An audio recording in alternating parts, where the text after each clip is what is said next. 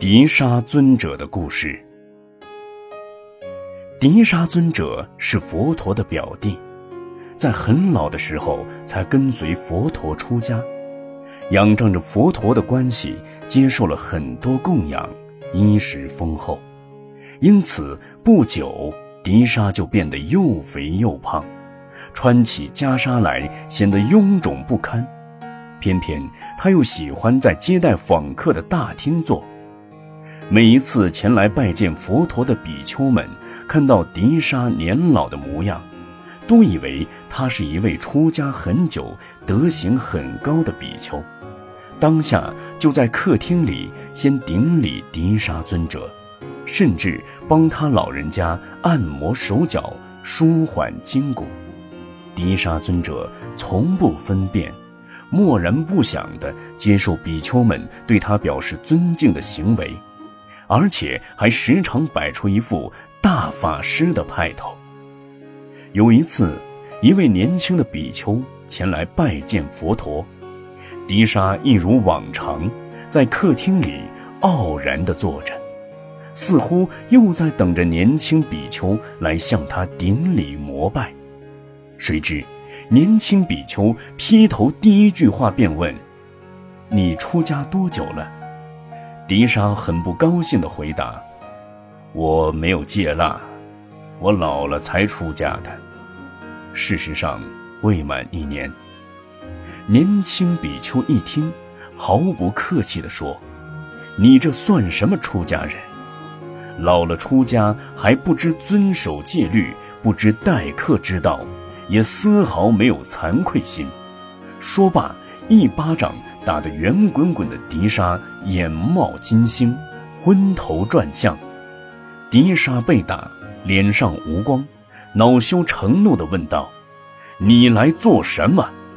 年轻比丘回答：“我来拜见佛陀，我可是佛陀的表弟，我要向他诉说你的罪行。”迪沙尊者说罢，即跑到佛前哭诉。年轻比丘也随后跟来，向佛陀顶礼后，一边坐下。佛陀问道：“你为何哭？”迪沙回答：“这个比丘打我，骂我。”佛陀又问：“你当时在哪里？”迪沙回答：“在客厅。”佛陀又问。这个人来的时候，你有没有看到他？迪沙说：“有。”佛陀说：“那你有没有起身迎接？”迪沙说：“没有。”佛陀说：“有没有帮忙拿钵和袈裟？”迪沙回答：“没有。”佛陀又问：“他进来时，你有没有问他要不要喝水？”迪沙回答。没有，佛陀温和地说道：“这些都是新出家比丘必须要遵守的规矩，否则就不要到大厅坐。你没有依照这些规矩去做，是你的不对。他打你，并没有错。你现在应该向他赔礼道歉。”迪沙老比丘说什么也不肯道歉。他打我，骂我，我不要道歉。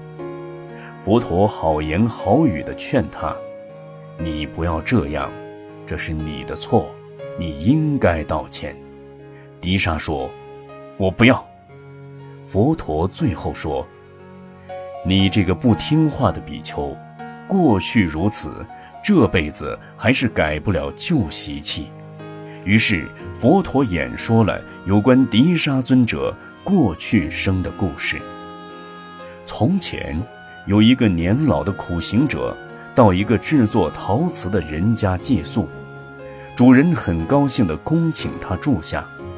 再晚一些，又有一位年轻的苦行者也来要求借宿，主人征得老苦行者的同意，两人共住一间房间。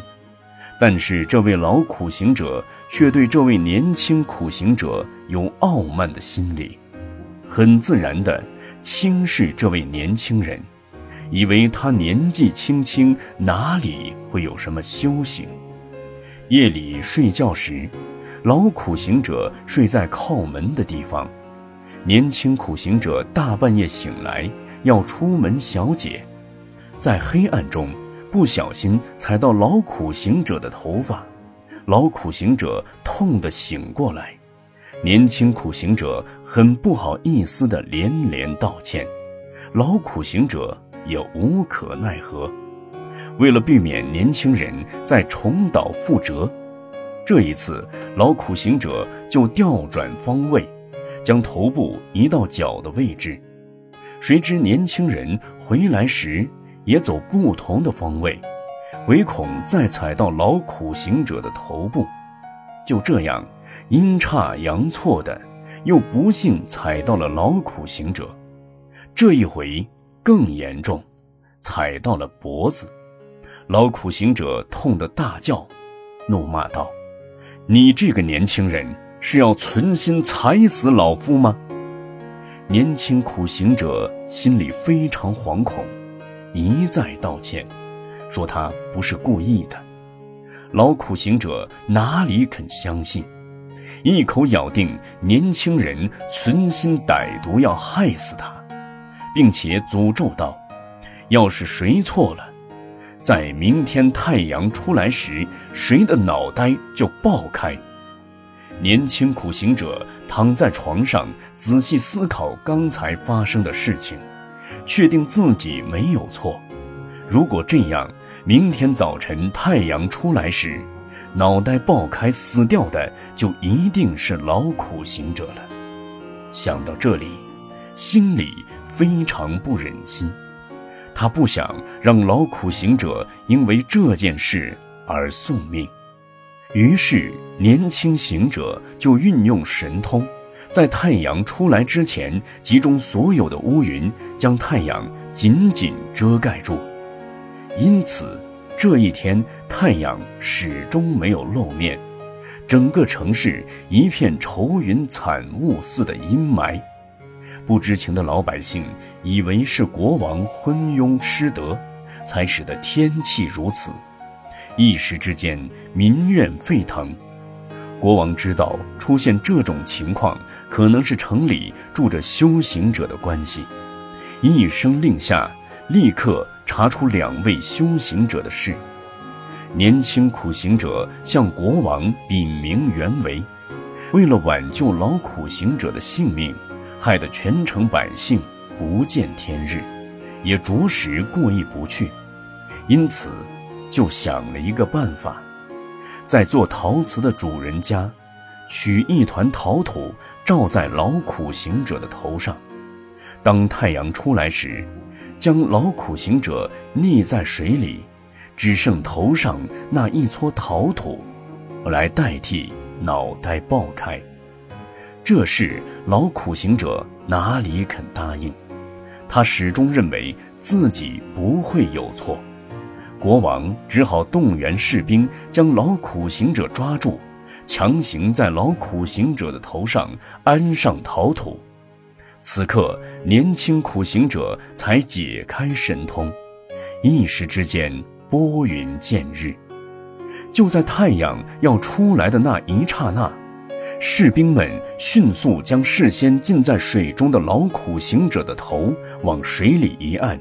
只露出头上那一团陶土，说时迟，那时快，那陶土做的头果然爆开了，老苦行者因此逃过一劫，幸免于难。而这位老苦行者，正是迪沙尊者。迪沙尊者在听了佛陀演说自己过去生中的故事后，豁然开朗。于是心平气和地向年轻比丘道歉，佛陀因此而说偈言：“彼骂我打我，拜我劫夺我，若人怀此念，怨恨不能息。彼骂我打我，拜我劫夺我，若人舍此念，怨恨自平息。”佛说此偈已。会中大众，同沾法益。